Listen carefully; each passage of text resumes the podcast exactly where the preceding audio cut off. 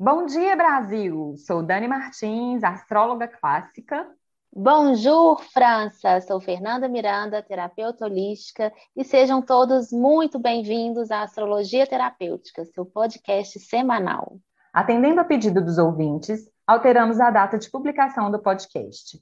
Para que você possa se organizar melhor e começar a semana revigorado, agora seu horóscopo terapêutico vai ao ar aos domingos, às sete da manhã.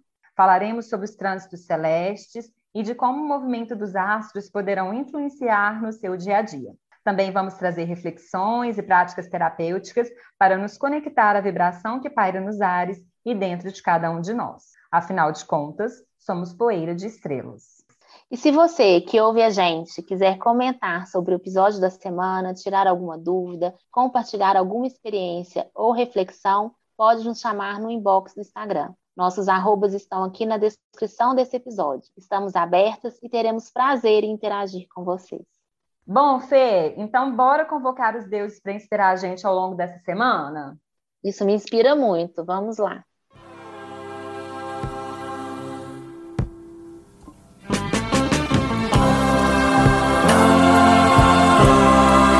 O mundo da sombra caverna escondida, onde a luz da vida foi quase apagada. O mundo da sombra, região do escuro, do coração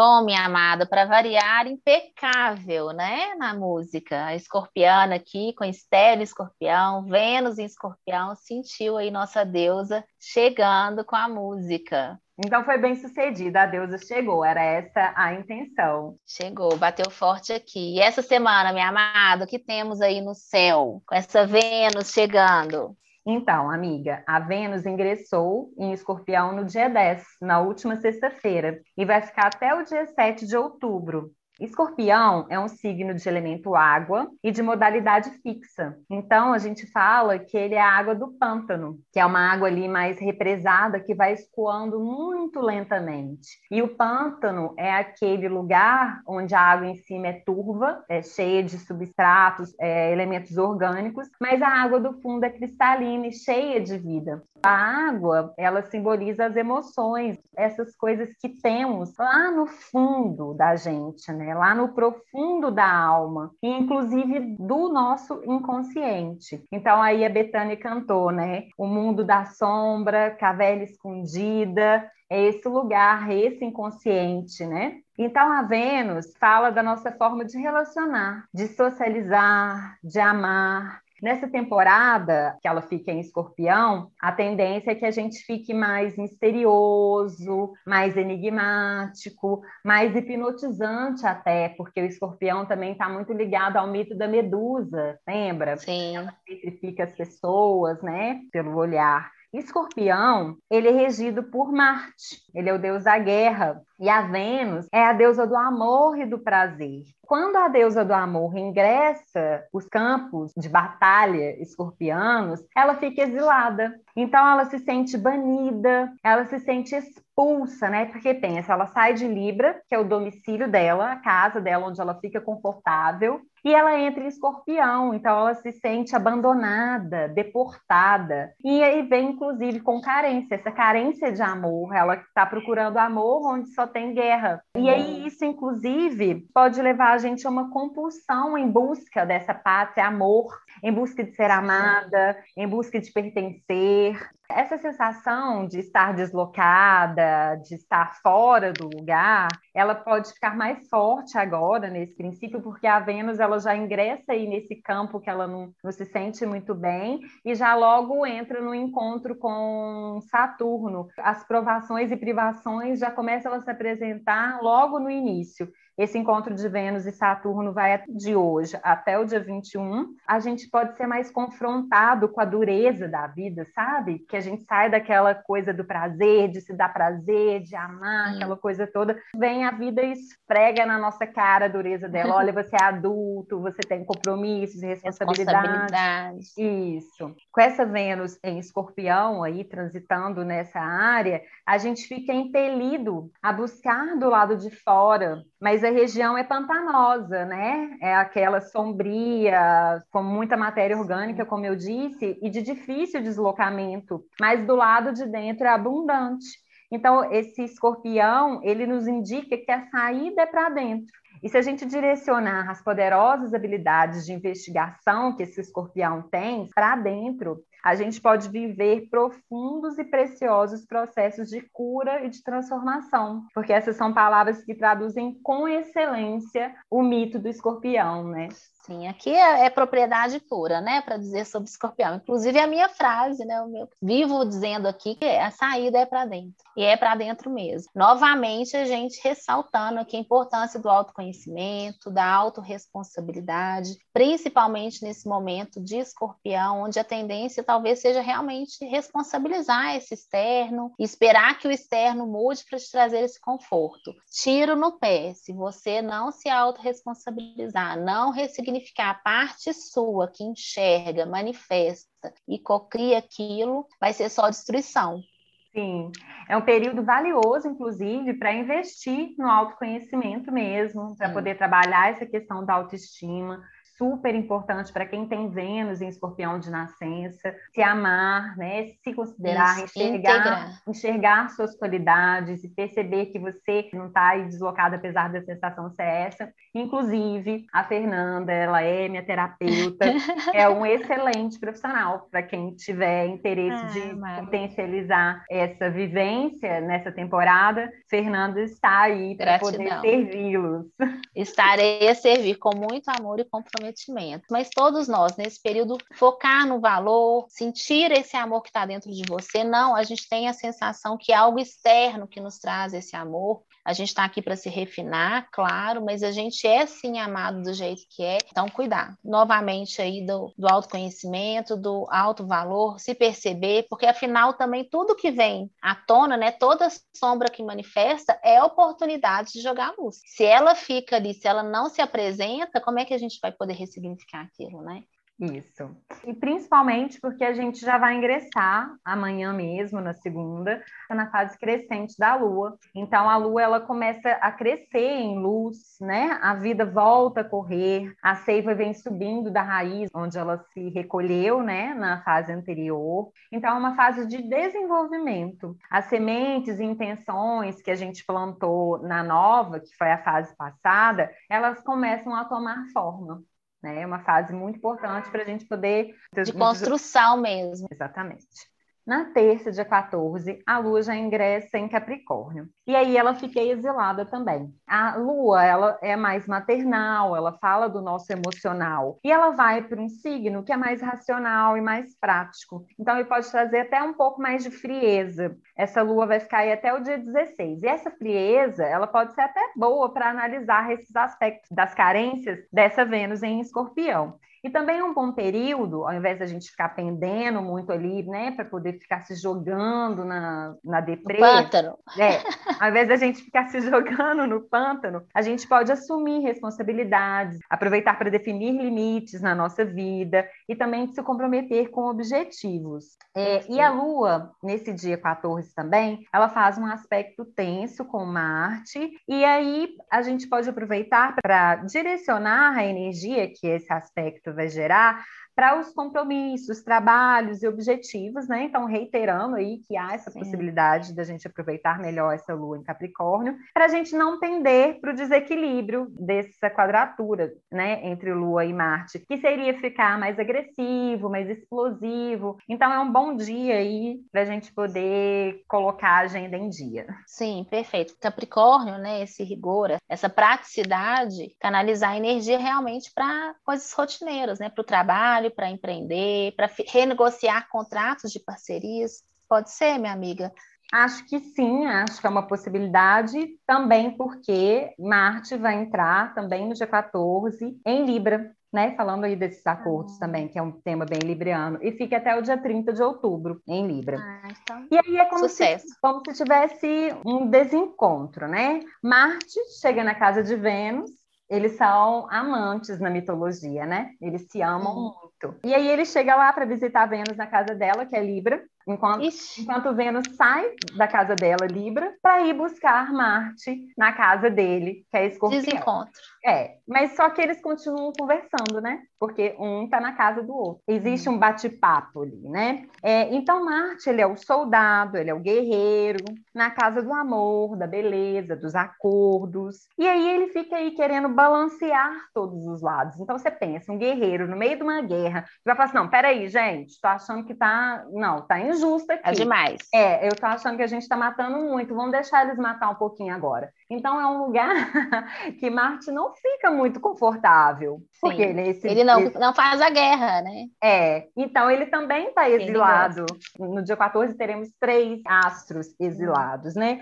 Uma das coisas negativas que pode acontecer nesse posicionamento, nesse exílio de Marte, é que a ação direta de Marte, ela fica limitada pela necessidade de colaboração e de aprovação, né? E aí isso no meio de uma guerra também não funciona muito bem. É, mas em contrapartida, Libra vem oferecendo um molejo, né? Uma malemolência, uma graça, as tendências agressivas marciais. Então, Marte é como se ele ficasse mais moderado aí nesse lugar. Não é né? o perfil então, dele, mas dá para é, usufruir. Ele fica mais moderado. Se a gente direcionar essa Bom energia... para todos os envolvidos, eu penso. Porque o Marte, às vezes, ele não tem meio termo. Tem que ser bom para ele, ponto final, ele vai para a guerra. Né? Talvez nesse posicionamento o caminho do meio vai ser possível. Exatamente. O Libra é a balança, né? Então ela está falando da justiça, de pesar todos os lados. É um período de muito... a gente pode sentir uma necessidade muito forte por justiça social, sabe? Injustiça social faz esse Marte perder a cabeça. E pode, inclusive, é, se enveredar em debates, debate positivo, né? Debate de ideias, trocar Sim. ideias, tentar entender pontos de vista, isso também é muito bom em discussões também pelo lado positivo, mas é claro que tudo, se a gente não usar essa energia em excesso consciente, a gente pode ir, ir brigas e né, ah, você está errado, aquela coisa toda, né? Querendo que, que aprovar o seu ponto de vista para o outro, ao invés de argumentar, Sim. quer impor, né? E não debater. Isso. E lembrando, quando a gente fala de Libra, a gente está falando de Vênus. E quando a gente fala de Vênus, a gente está falando dos prazeres.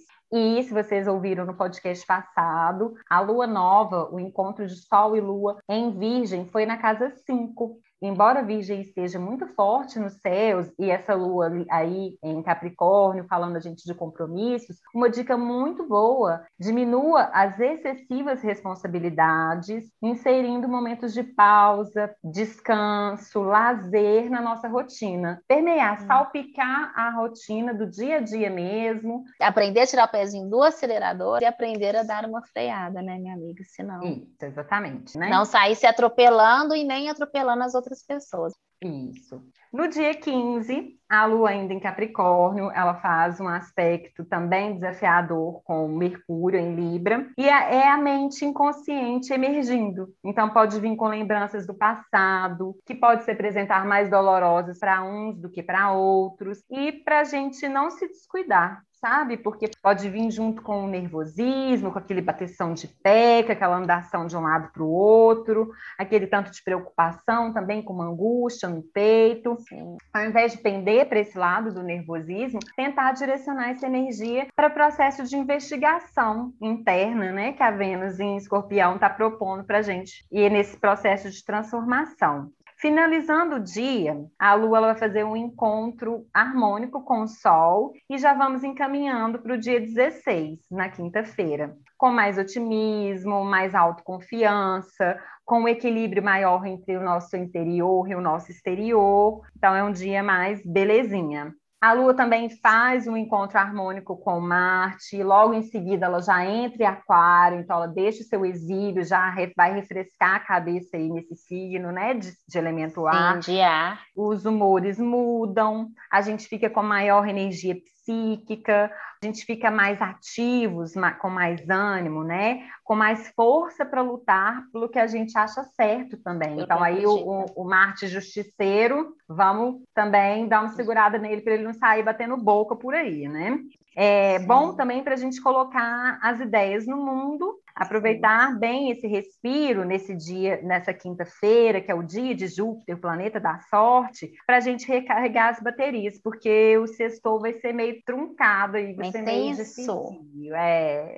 O que, que vem na sexta? Na sexta, dia 17, a fadiga do isolamento social pode bater mais forte, sabe? E dar uma balançada no nosso emocional, aumentando, potencializando aquela carência dessa Vênus que está em escorpião. Uma Existe. sensação forte de que não está vivendo, apenas existindo. Pode vir também com muitas lembranças negativas do passado, então, lembra, a gente falou muito sobre isso esses dias? Não esconder esses sentimentos, sabe? Pegar, olhar para eles, ver, deixa eu ver, ele é pesado, ele é leve, ele é molhado, ele é seco, sabe assim? É, e não buscar fugas, né? Não, não fugir disso. Mas também não significa que é para cancelar toda a agenda e convidar esses sentimentos para jantar, tomar um vinho e dormir de conchinha. Também não é isso que eu estou falando. Porque intensidade, intensidade escorpiana é assim, ah, então vou olhar para ele. Não, calma. Deixa eu dormir com ele, fazer um carinho nele, deixa calma. eu tratar ele bem. Calma, Beth. Mantenha a concentração nos compromissos e nas tarefas, mas aproveita que sextou para fazer pausas e se dá prazer. Às vezes é um bom dia aí para socializar com consciência, né? Com distanciamento e tal, de preferência ao ar livre também, para dar uma refrescada na cabeça. Às vezes também nessa troca a gente tem expansões muito, muito legais, né? Você compartilhando desses seus sentimentos com algum, algum amigo, enfim, algum parceiro. Isso pode trazer expansões interessantes aí para você, para esse processo de transformação. Perfeito. E aí é, mais uma vez, reforçando, né? A gente olha para ressignificar, a gente não enfiar para debaixo do tapete só cresce. Então a gente tem que olhar para ressignificar, não dormir de conchinha, como a Dani falou, mas para finalmente transitar. É um momento muito propício para fazer esse trabalho. Se não der conta sozinho, busque ajuda. Né? Hoje a gente tem uma gama, uma infinidade de serviços que pode te proporcionar e te promover isso. Mas se for fazer sozinho, olhe para aquilo, busque ressignificar e a autorresponsabilidade para ficar com seus 50%. Não contar com a mudança externa para ressignificar aquilo. Onde eu permiti, o que, que eu vou fazer com isso, quais são os limites que eu vou colocar enfim, transmutar aquela situação mesmo para ela não precisar ficar voltando para você olhar. E aprender, depois de ter feito isso, não ficar ali da conchinhas, aprender a coexistir apesar disso. Eu estou triste, eu estou melancólico, eu estou com raiva, mas espera, o que, que eu tenho também de prazeroso, de útil, de expansivo que eu possa fazer aqui e me promover? Isso, amiga. No sábado, de 18, apesar de uma tendência bem forte que a gente vai estar de potencializar as nossas emoções, essa questão dessas lembranças aí, por conta de um aspecto que a Lua vai fazer com Júpiter, a gente tem também um aspecto positivo da Lua com Mercúrio, ajudando a gente a ter bom senso, um raciocínio mais construtivo, mais otimista. Então, indicando aí uma possibilidade de lidar melhor com o mar de emoções que a gente já mergulhou nesse encontro de Lua e Júpiter e vamos dar continuidade, porque no finalzinho de sábado a Lua vai, chum, vai mergulhar no oceano pisciano. Ela entra Meu em Deus. Inclusive, no domingo, dia 19, é, no próximo domingo, o dia inteirinho vai ser de Lua fazendo um aspecto positivo com essa Vênus em escorpião. Aí, minha filha, é Alcione comendo solto. Você me vira É drama, cabeça, babado e esquecimento. Me tira do sério. De só os planos que um dia eu fiz pra mim. Conhece essa, amiga? Não, vou ter que ouvir, né? Que? Não, ouvir, então porque- peraí. Não, vou tentar outra. Meu vício é você, meu cigarro é você, eu te bebo, eu te fumo. Conhece essa? Não conheço, mas identifico, minha não vai me amiga. deixar crise sozinha. Ó, a última tentativa, hein? Então você pira. Vai, então vai. Você vai ter que fazer para a casa de Alcione. Não posso mais alimentar a esse Ah, amor tão louco. Aí chegou na Fernanda. pouco. Ih!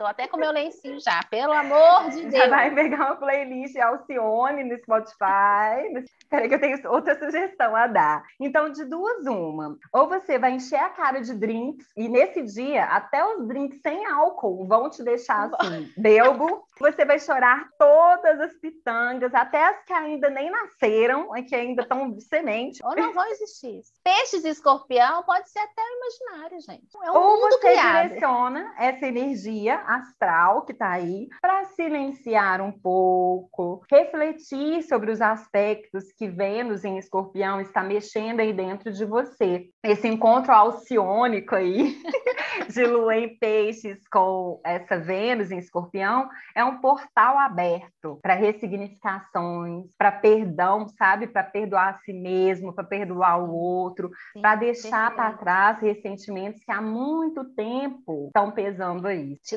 dominando. Eu falo que perdoar não é aceitar, ser conivente com o que aconteceu. Você pode discordar, mas é não permitir que aquilo te domine mais, que aquilo te traga danos, que aquilo te traga mágoas que vão te sabotando inconscientemente nesse percurso. Aproveitem, porque esse encontro é dramático, mas é cheio de luz também, é cheio de possibilidades. Diz a minha astróloga que é oportunidade, gente. Peixes e escorpião. Então vamos lá. E a dica Bidu para o domingo, dia 19, é tirar o domingo para pausar, para descansar, se dedicar a hobbies, meditar, se envolva em práticas artísticas e deixem as deusas atuarem. Maravilha, coisa mais linda de se ouvir, né? Bom, minha amada, então agora eu vou aproveitar todo esse contexto e vou falar um pouquinho sobre relacionamentos. O foco vai ser relacionamentos afetivos, mas escutem com atenção, se abram porque eu vou falar, porque relacionamento primeiro diz respeito da gente com a gente mesmo e da gente com o mundo, não só afetivo. Pode ser que também promova o insight necessário para transmutar outros tipos de relações. E aí, o que eu vou trazer hoje são 12 formas de pensamentos, e essas reflexões são do João Garriga, mas são reflexões que eu peguei dele e fiz algumas anotações com as minhas percepções. Então, pode ser que não esteja fiel às percepções dele.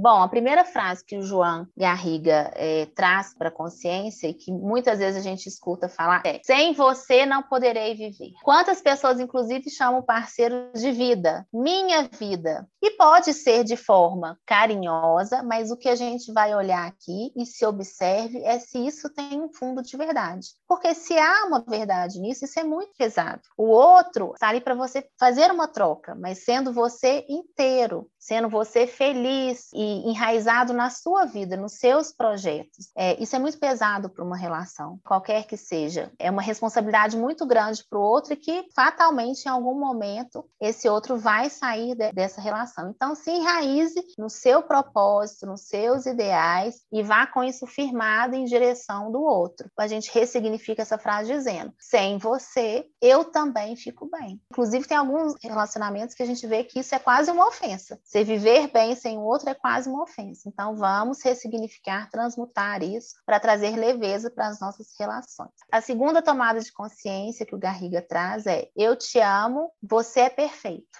E isso é uma ilusão, né, gente? Se a gente vai para qualquer que seja a relação de amizade, afetiva, profissional, acreditando que há uma perfeição ali, a chance de você se frustrar é grande. Óbvio, no momento da paixão, a gente só vê essa beleza, mas à medida que você for reconhecendo esse lado sombrio, não negue ele. Veja se você, inclusive, consegue conviver com essa parte sombria daquele outro ser. Se é possível você acolher aquilo também, ou se se aquilo vai contra os seus valores, porque a base da relação depende, inclusive, dessa desidealização do outro, de entender que ele é luz e sombra e também de nos permitir ser luz e sombra, porque se você exige do outro perfeição, em alguma esfera, primeiro você está exigindo a sua perfeição. Então, ame o outro apesar das suas dores, limitações, das suas dificuldades, porque somos todos humanos. E aí, a terceira tomada de consciência que vem do Garriga é: faça-me feliz. Novamente, tiro no pé, né? Porque como que eu procuro alguém para me realizar?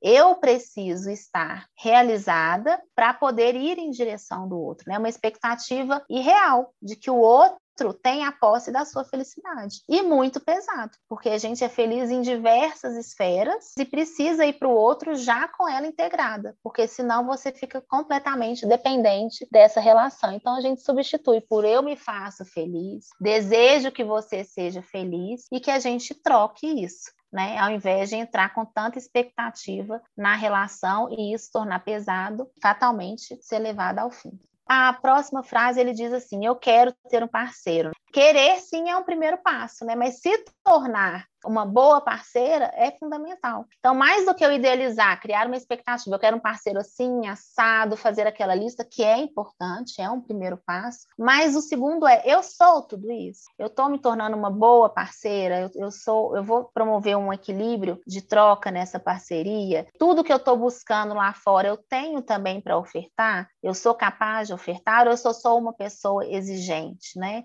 Então, se preparem. Mais do que querer ter um parceiro é eu me torno uma boa parceira. E aí, fatalmente, no seu percurso, você vai encontrar essa pessoa para poder fazer essa troca, que é uma via de mão dupla. Não é só o seu querer, tem a sua oferta também. Cuide do seu jardim, desenvolva suas virtudes, nutra seu coração com o que é saudável para você, se aceite por inteiro, acolha a sua luz, sim, mas também acolha a sua sombra, para esse outro poder vir num regime de igualdade, de disponibilidade, de leveza e troca equilibrada.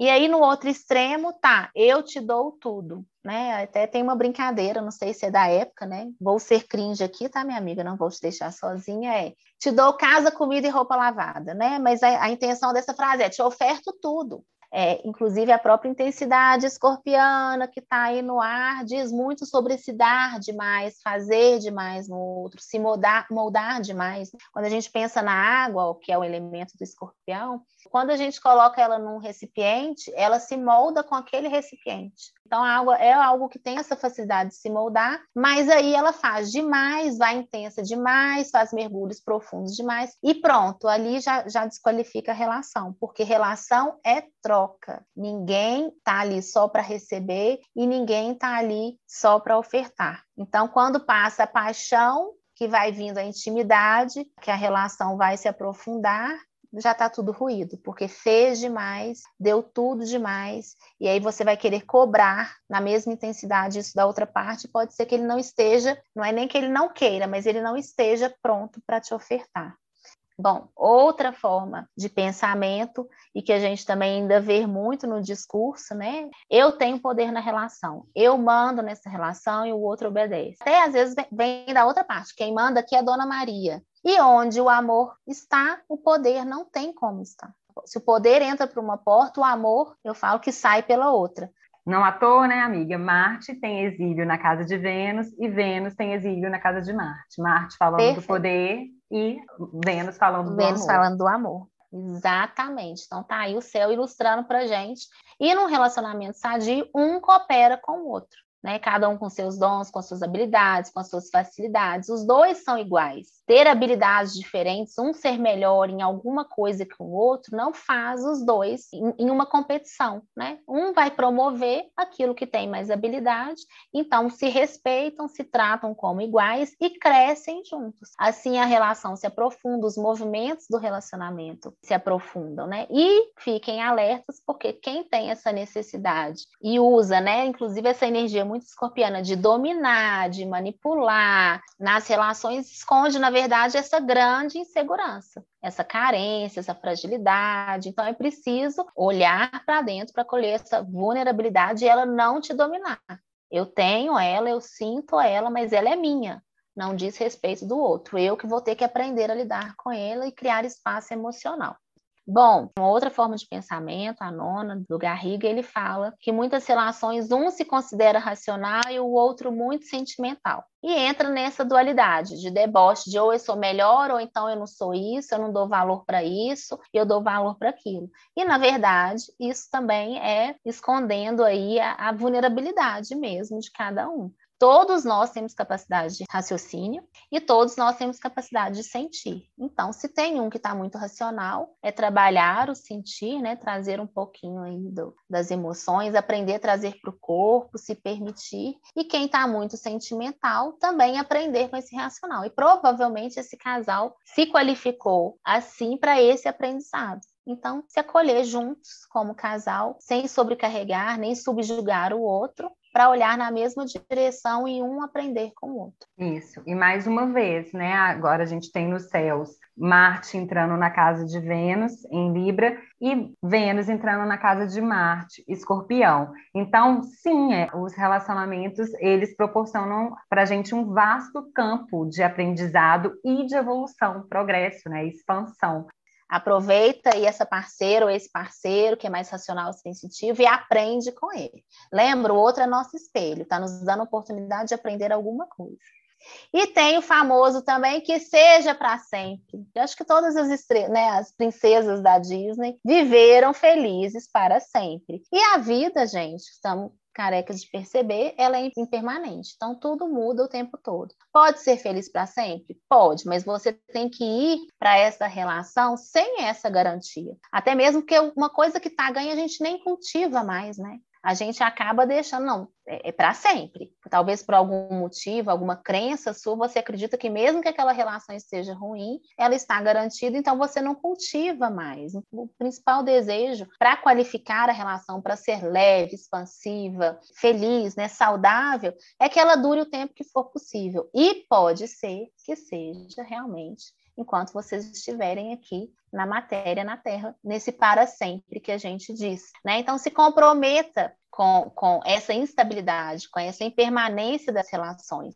E comprometer com o quê? Com o que for necessário para alegrar o outro, para cultivar o outro, para continuar respeitando, fazendo e investindo em novos projetos em comum, nutrindo essa relação.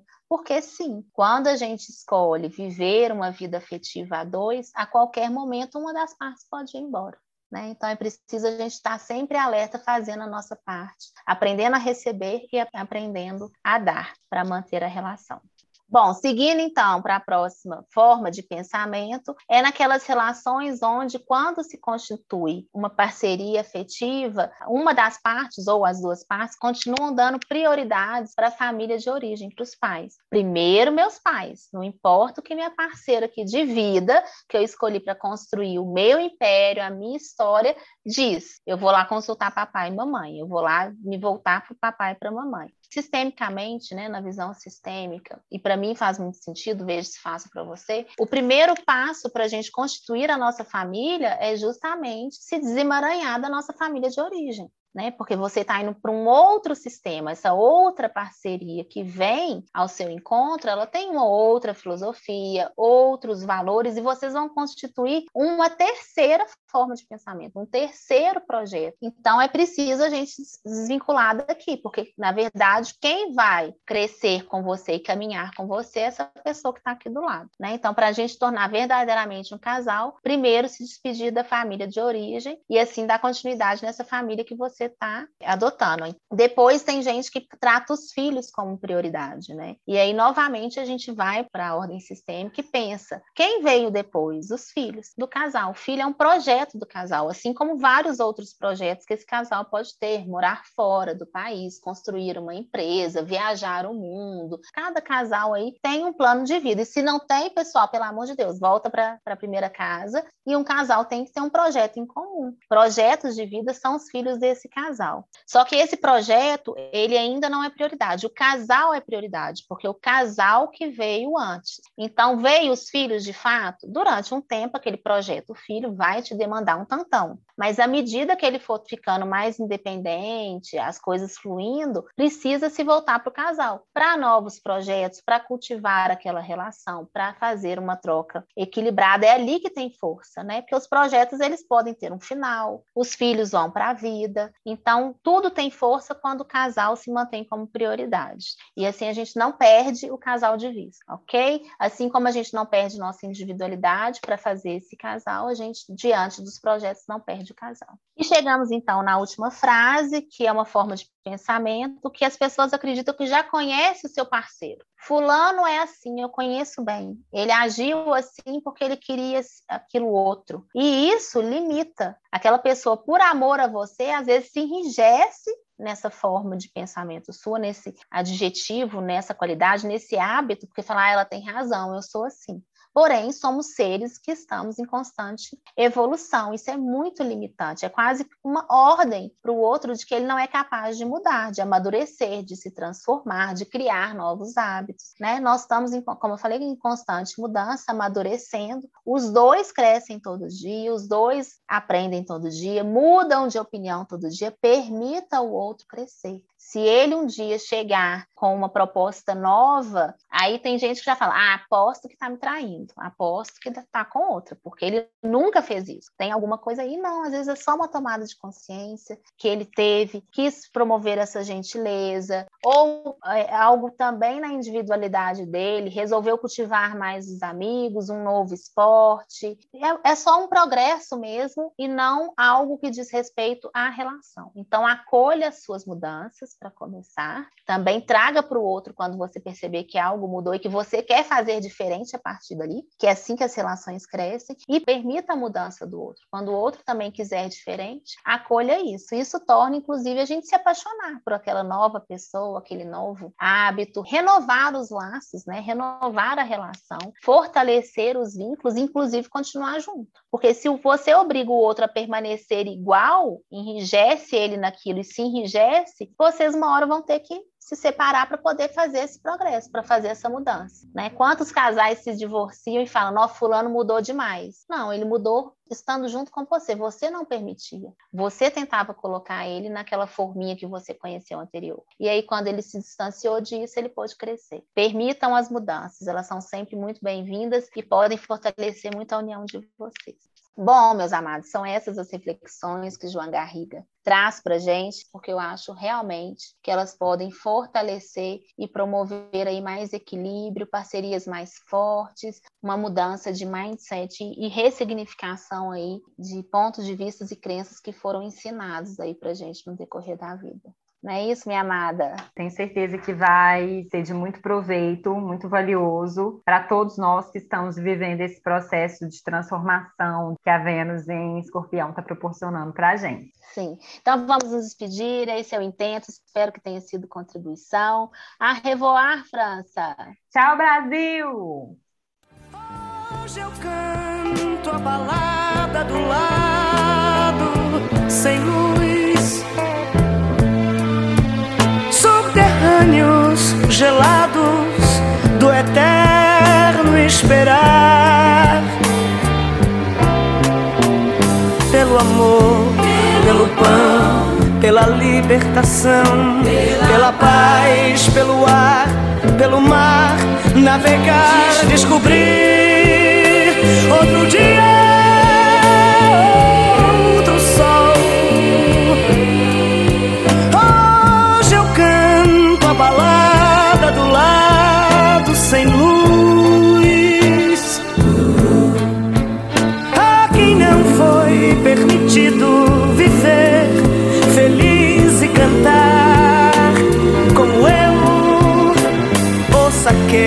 Que vive do lado sem luz.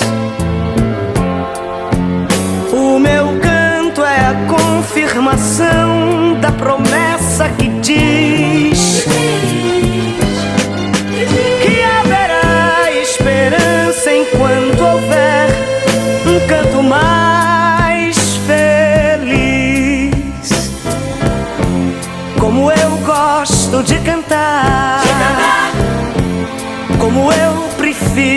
cantar,